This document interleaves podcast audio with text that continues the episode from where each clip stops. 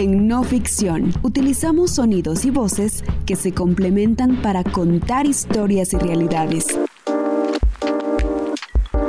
Desde la creatividad y el periodismo les invitamos a escuchar No Ficción Radio.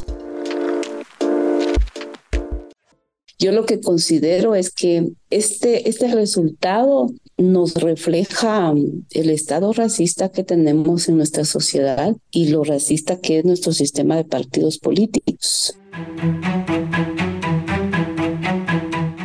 Ella es Sonia Raguay, actual diputada en el Congreso de la República y una de las dos mujeres electas que se autoidentifican como mayas en la próxima legislatura, reelecta por la Alianza WINAC-URNG.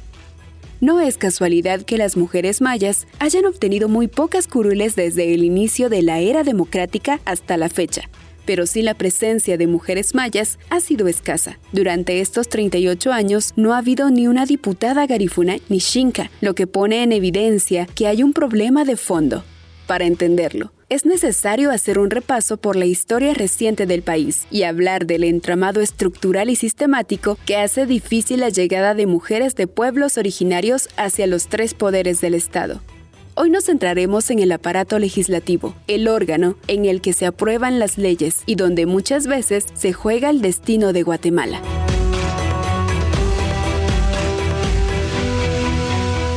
Soy Amanda Chiquito y en este episodio de No Ficción Radio hablamos con diputadas y exdiputadas mayas que obtuvieron una curul en momentos claves de la historia reciente. Ana María Shuya, Rosalina Tuyuk, Sonia Gutiérrez y Vicenta Jerónimo. Ellas nos ayudarán a entender las complejidades, los prejuicios y la lucha de poderes a los que se enfrentan si quieren romper con las normas establecidas de la política tradicional. Varias de ellas vieron una oportunidad para impulsar iniciativas encaminadas a las propuestas de organizaciones y poblaciones originarias. Las poblaciones mayas, garífonas y chincas suman en total 6.500.000 habitantes desde el último censo poblacional, y según el informe Pueblos Indígenas en Guatemala, Desafíos demográficos, lingüísticos y socioeconómicos, análisis comparativo de los censos 2002-2018 del Banco Interamericano de Desarrollo, el 51% de esa cifra son mujeres, lo cual significa que los números de representación de mujeres de pueblos originarios debería ser mayor.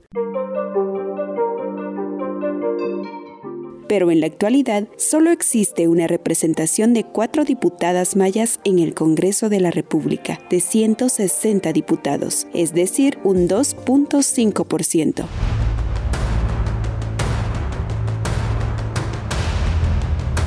¿Qué es lo que usted espera de la futura constituyente? Bueno, que hagan una, elaboren una constitución eh, acorde a las realidades del país, a las aspiraciones de los guatemaltecos y también dentro de un tiempo prudencial, ¿verdad? La Asamblea Nacional Constituyente de 1984 traía como antecedente una época marcada de mucho dolor y sangre para las poblaciones originarias del país y para todo sector organizado, estudiantes, asociaciones civiles, sindicatos, incluso la iglesia transcurso de la acción que ocurrió, los ocupantes fueron atrapados en un incontrolable incendio. Se dice que la mayoría de los subversivos eran indígenas del noreste del país, dirigentes sindicales y estudiantes de la ciudad capital que sufrieron las consecuencias del conflicto armado interno y sus momentos más sangrientos tras los golpes de Estado de 1982 y 1983. El primero, protagonizado por Efraín Ríos Montt, el general sentenciado por genocidio, y el segundo, el general Óscar Mejía Víctores. El ejército aumentó masivamente la represión en todo el país.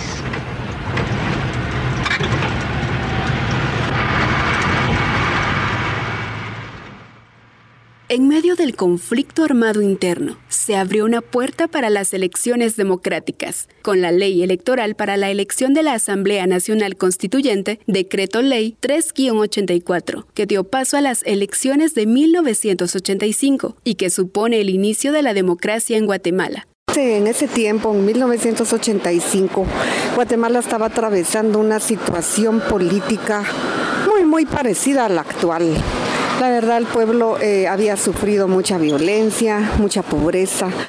Ella es Ana María Shuya, la primera diputada maya. Shuya es originaria de Tecpanchi, Maltenango, una mujer maya cachiquel, que encontró junto a su padre Victorino Shuya una motivación para participar en la política partidaria. En medio de todo el temor que enfrentaban mujeres y hombres que querían organizarse, ella dio ese paso. Sin embargo, a sus 20 años, pronto sufriría en carne propia lo que muchas familias ya habían sufrido por décadas, el dolor y la violencia de esos años crudos el asesinato de su padre, quien también era militante del Partido Democracia Cristiana, partido con el que Ana María llegó al Congreso de la República. Entre el 80 y 85, nuestros líderes fueron masacrados, fueron perseguidos.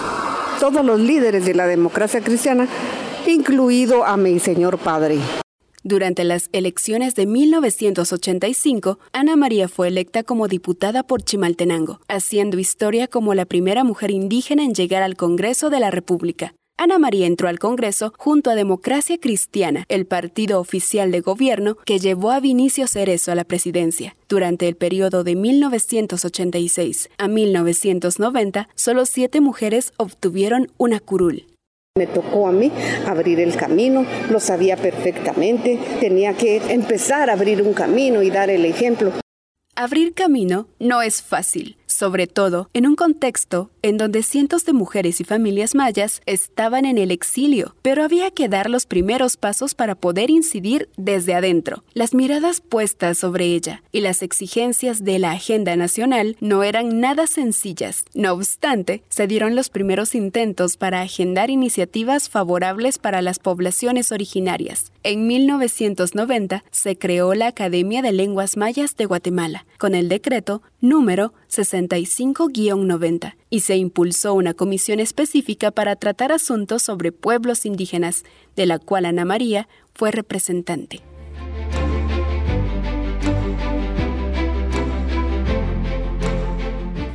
Tuvieron que pasar cuatro años más para que nuevamente mujeres mayas llegaran al Congreso, y con ellas otro contexto político se acercaba para Guatemala. Pueblo de Guatemala, la paz ha sido firmada.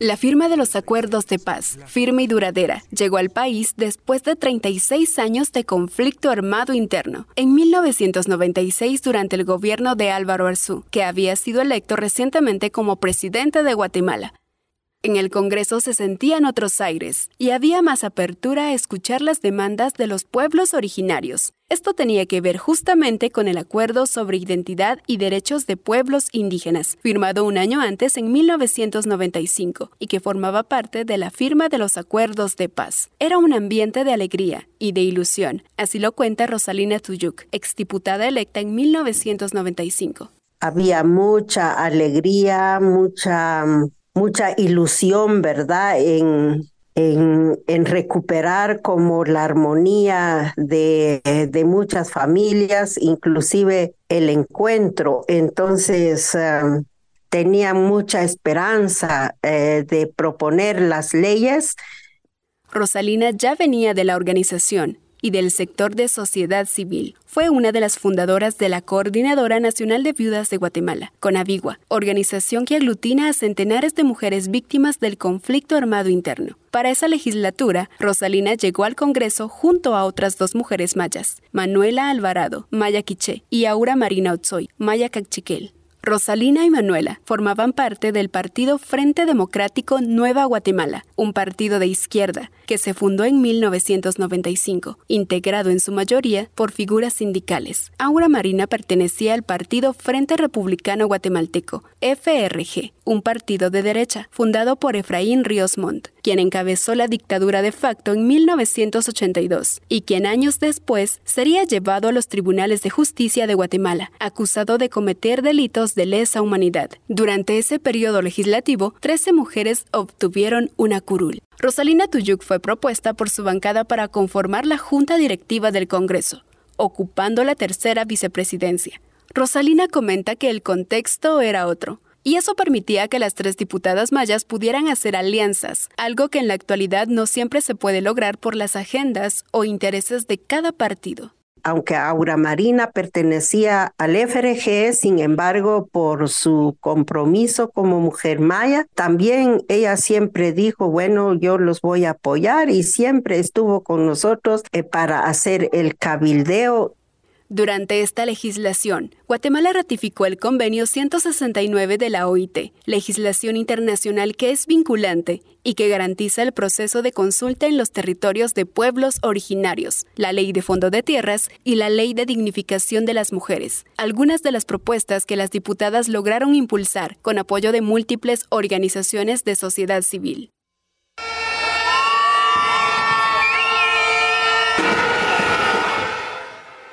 Está hoy paralizada por la movilización nacional contra el presidente Otto Pérez Molina. Muchos negocios, las universidades cerraron sus puertas para unirse a esta eh, protesta masiva. Eh, todos exigen la renuncia del presidente por supuesta vinculación en un millonario eh, fraude. El año 2015 sin duda marcó la historia de Guatemala. El país se encontraba bajo la mirada del mundo entero debido a los casos de corrupción en los que estaban vinculados la vicepresidenta de la República, Roxana Valdetti, y el presidente, Otto Pérez Molina. Pero detrás de esas dos figuras políticas se encontraba toda una red de personas y un entramado de corrupción que por años no había salido a la luz y que según las investigaciones de la Comisión Internacional contra la Impunidad en Guatemala, CICIG, se habían agravado en ese gobierno. Ese fue un parteaguas para todas las instituciones políticas del país, que cambiaron su discurso anticorrupción para intentar blindarse de protección a través de sus piezas en el Congreso y de más institucionalidad en el país.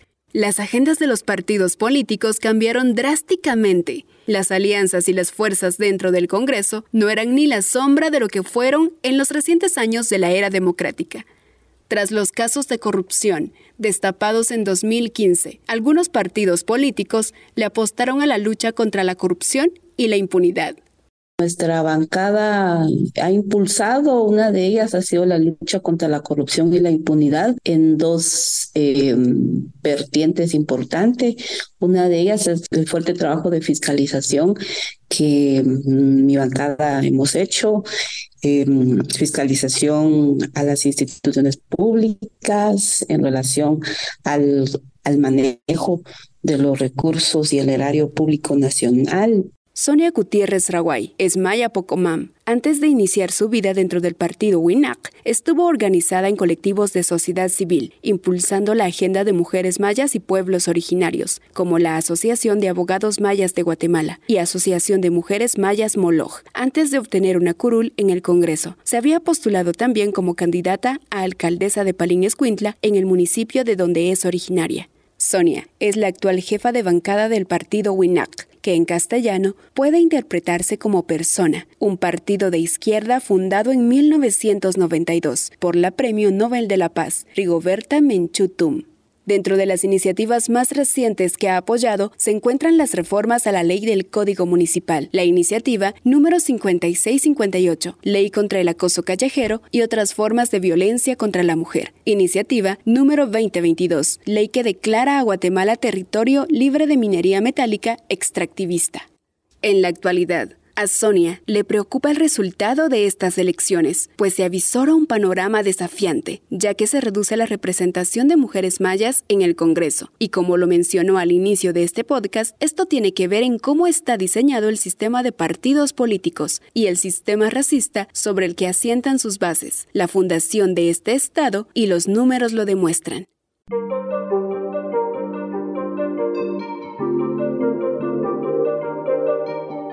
Durante el inicio de la era democrática han sido electas 13 mujeres mayas, además de Ana María Shuya, Rosalina Tuyuk, Sonia Gutiérrez Raguay y Vicenta Jerónimo, también han sido electas otras mujeres mayas. En 1995, dos mujeres mayas más entraron al Congreso, Manuela Alvarado por el Frente Democrático Nueva Guatemala y Aura Marina Otzoy por el Frente Republicano Guatemalteco. En 1999 fue electa una, Aura Marina Otzoy por el Partido Frente Republicano Guatemalteco FRG. En 2003, el Congreso volvió a tener una única representante de los pueblos mayas, Aura Marina Otzoy, quien volvió a resultar electa por el FRG. En las elecciones de 2007, fueron cuatro las mujeres mayas que entraron al hemiciclo. Otilia Lush con el partido Encuentro por Guatemala, y tres diputadas electas por la Unidad Nacional de la Esperanza UNE, Rosa Zapeta Osorio, Beatriz Canastú y Elsa Leonora Q. En 2011 fueron tres, Catarina Pastor Pérez y Beatriz Canastú, electas con el Partido Patriota, y Elsa Leonora Q electa por la Unidad Nacional de la Esperanza. En 2016, la única mujer maya electa fue Elsa Leonora Q, esta vez con el partido líder. Y en 2019 fueron cuatro, Helen Alexandra Axip, por el Partido Viva, Vicenta Jerónimo por el Movimiento para la Liberación de los Pueblos MLP, Petrona Mejía por la Unidad Nacional de la Esperanza UNE y Sonia Gutiérrez Raway por WINAC. Y muy recientemente, en las pasadas elecciones del 25 de junio, fueron reelectas Sonia Gutiérrez Raway y Alexandra Axip. Es decir, en todos los años de democracia, el máximo de mujeres mayas que han entrado al hemiciclo fue en 2007 y 2019, con cuatro representantes, lo que supone un 2.5% del total de los 160 diputados y diputadas. El partido con mayor representación de mujeres indígenas ha sido la UNE, en 2007. Sin embargo, este número no fue en aumento sino al contrario, el número de mujeres mayas ha ido disminuyendo y este año son solo dos. De estas 13 mujeres mayas electas durante toda la historia de la democracia de Guatemala, cuatro de ellas han sido electas en más de una ocasión, siendo Elsa Leonora Q y Aura Marina Otsoy, quienes más años han permanecido en el Congreso, con tres periodos seguidos. A esta lista se suma Sonia Gutiérrez Raway y Alexandra Axip, con dos periodos. Por el contrario, desde 1985 a la más reciente elección han sido electas 98 diputadas ladinas. En todas las elecciones, desde 1985, ninguna mujer garífuna ha sido electa como diputada. En las mismas condiciones se encuentran las mujeres chincas. El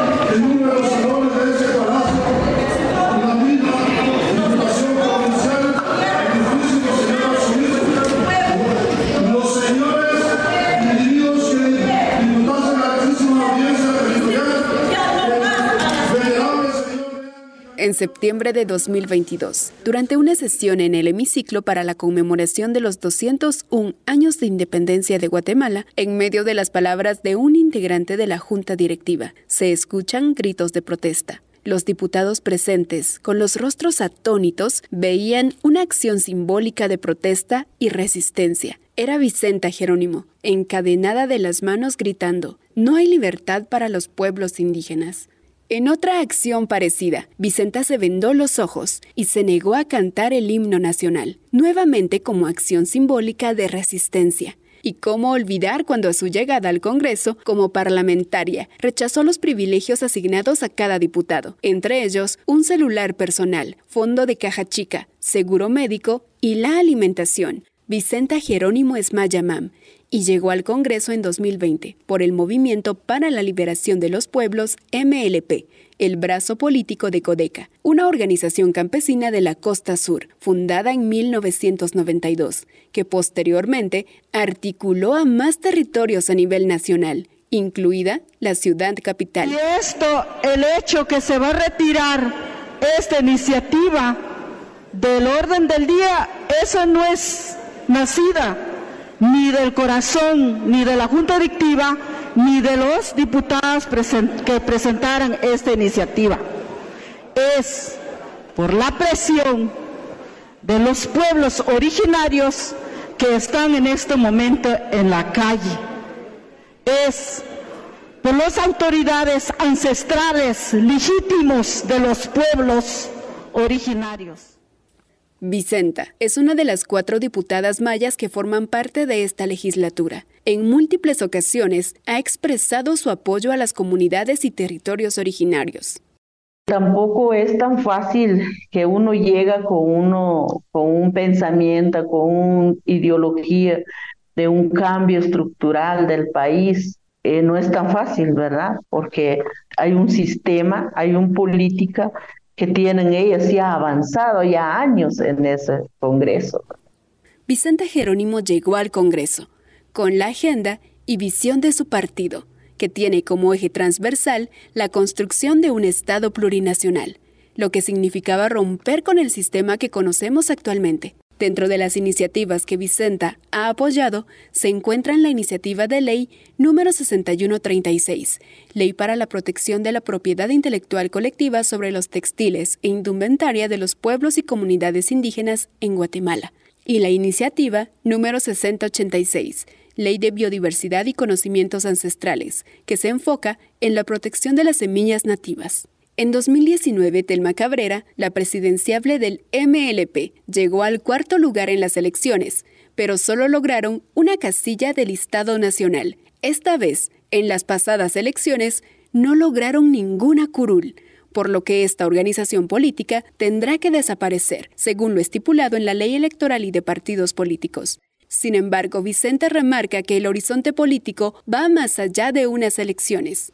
Ahorita hay una coyuntura tan difícil. Eh, nosotros como movimiento para la liberación de los pueblos venimos de los movimientos, venimos de las comunidades, venimos desde los territorios.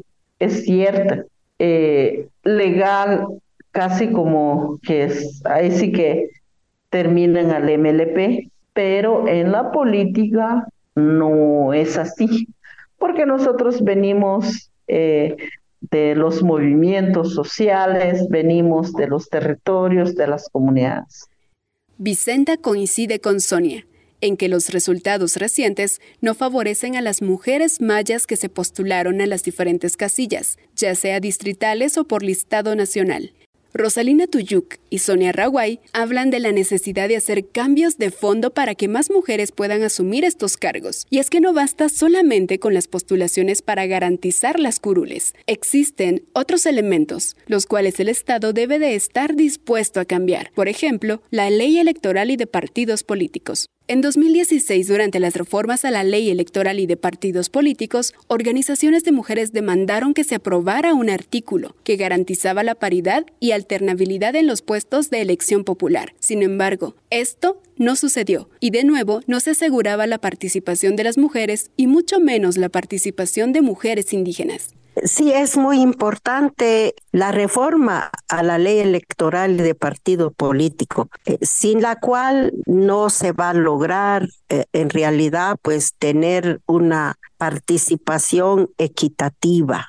Sí necesitamos una legislación que, pueda forzar a los partidos políticos a que haya una nominación más paritaria, inclusiva, de participación más plural. Para ambas mujeres mayas hay problemas históricos que recaen sobre ellas al momento de querer postularse y llegar a obtener una curul. A las mujeres indígenas les toca demostrar dos o tres veces más su capacidad o idoneidad para poder obtener la confianza de los votantes, mientras que a las mujeres no indígenas, si bien les lleva trabajo acceder a estos puestos, los números demuestran que en los últimos años ha incrementado su participación. El patriarcado y el racismo vigente en el país son un obstáculo más para la participación, además de estar acompañado del prejuicio del quehacer político por la desconfianza y el desgaste institucional de los últimos años hay una estigmatización hacia la función pública, hacia eh, el poder postularse, digamos. Eso también llega a ser una limitante, puesto que una no quiere formar parte de espacios en donde hay corrupción, hay impunidad, donde es dudoso, en donde ser político en el país no es algo loable. Eva Tecún, politóloga mayaquiche, tiene una visión distinta del qué hacer político en Guatemala desde muy joven ha acompañado procesos de organización comunitaria en su territorio de Chihuahua. También ha estado vinculada a la organización universitaria y movimiento de mujeres indígenas en el país. Por un lado, nos encontramos con mujeres que participan e impulsan desde distintos espacios la participación política partidaria de mujeres indígenas y ponen sobre la agenda reformas para lograr incrementar los números. Pero también nos encontramos con resistencias en un ámbito más local, el temor a los prejuicios que tendrán que enfrentar desde el espacio privado y lo público.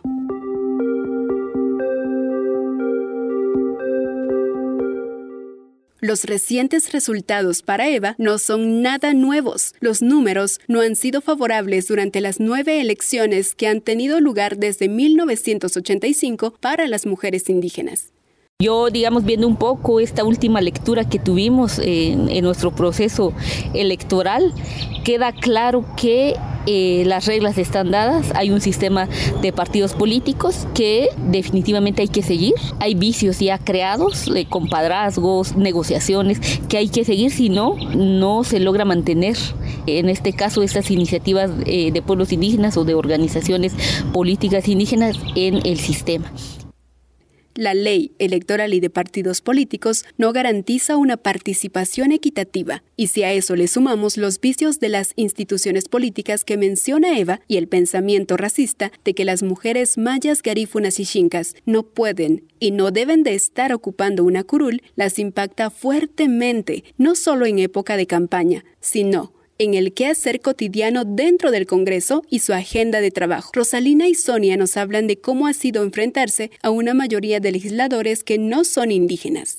Cuesta todavía ver a mujeres indígenas en cargos importantes, en cargos eh, de toma de decisión.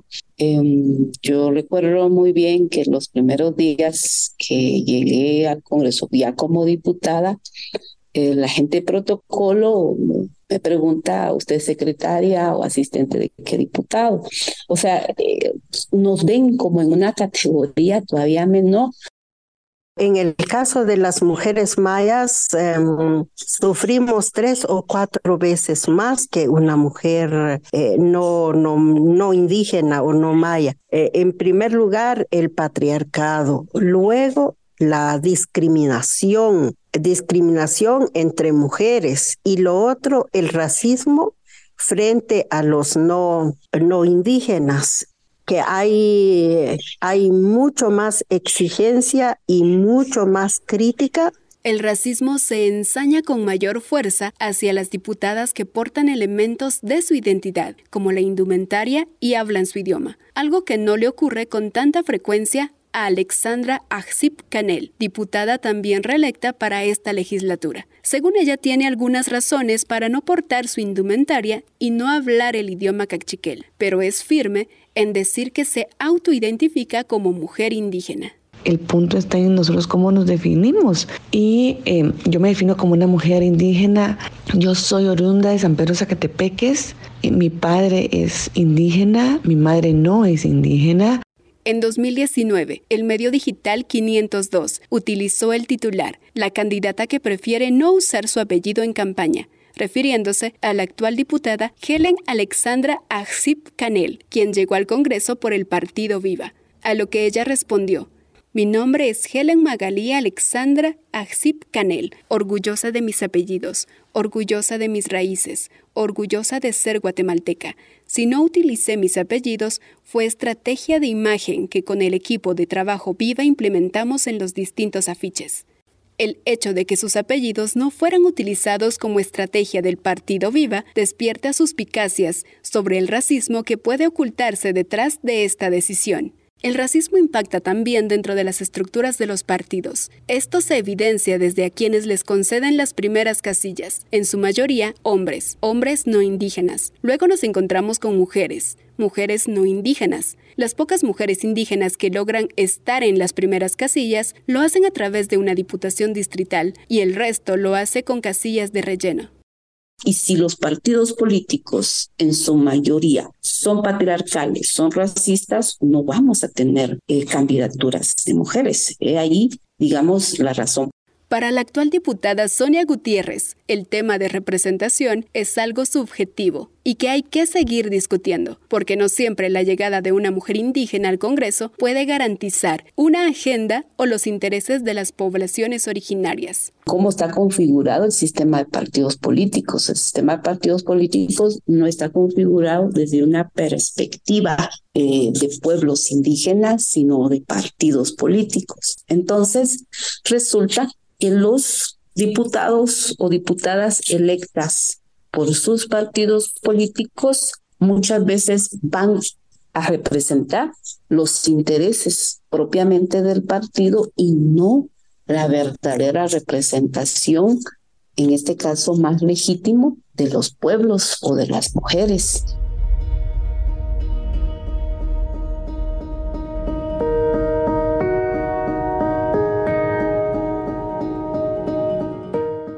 En estas elecciones, los partidos más grandes y con las suficientes posibilidades de alcanzar puestos de elección popular no postularon a mujeres indígenas. Una vez más, la sociedad guatemalteca no tuvo la suficiente posibilidad y diversidad para elegir a mujeres indígenas. Las elecciones del 25 de junio para puestos a diputados por listado nacional y distrital cerró con la elección de 128 hombres y 32 mujeres. Todavía nos va a costar un largo camino para que eh, se logre tal vez validar, se logre reconocer y se logre entender que los pueblos indígenas tenemos ya capacidad, pero también el derecho de ocupar todos esos puestos. En la mirada de las exparlamentarias y parlamentarias actuales, hace falta mucho por hacer para lograr una verdadera representación dentro del Congreso deben de darse cambios en cuanto a la configuración de partidos, leyes que garanticen una cuota de mujeres indígenas y un cambio de pensamiento que atraviesa a toda la sociedad guatemalteca, incluidas las poblaciones originarias.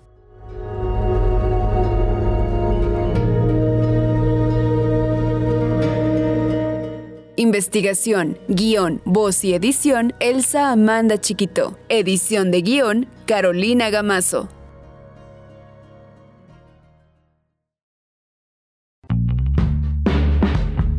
Gracias por acompañarnos en este recorrido auditivo, en donde una vez más conocimos historias, realidades y propuestas en voces de las y los protagonistas en sus territorios.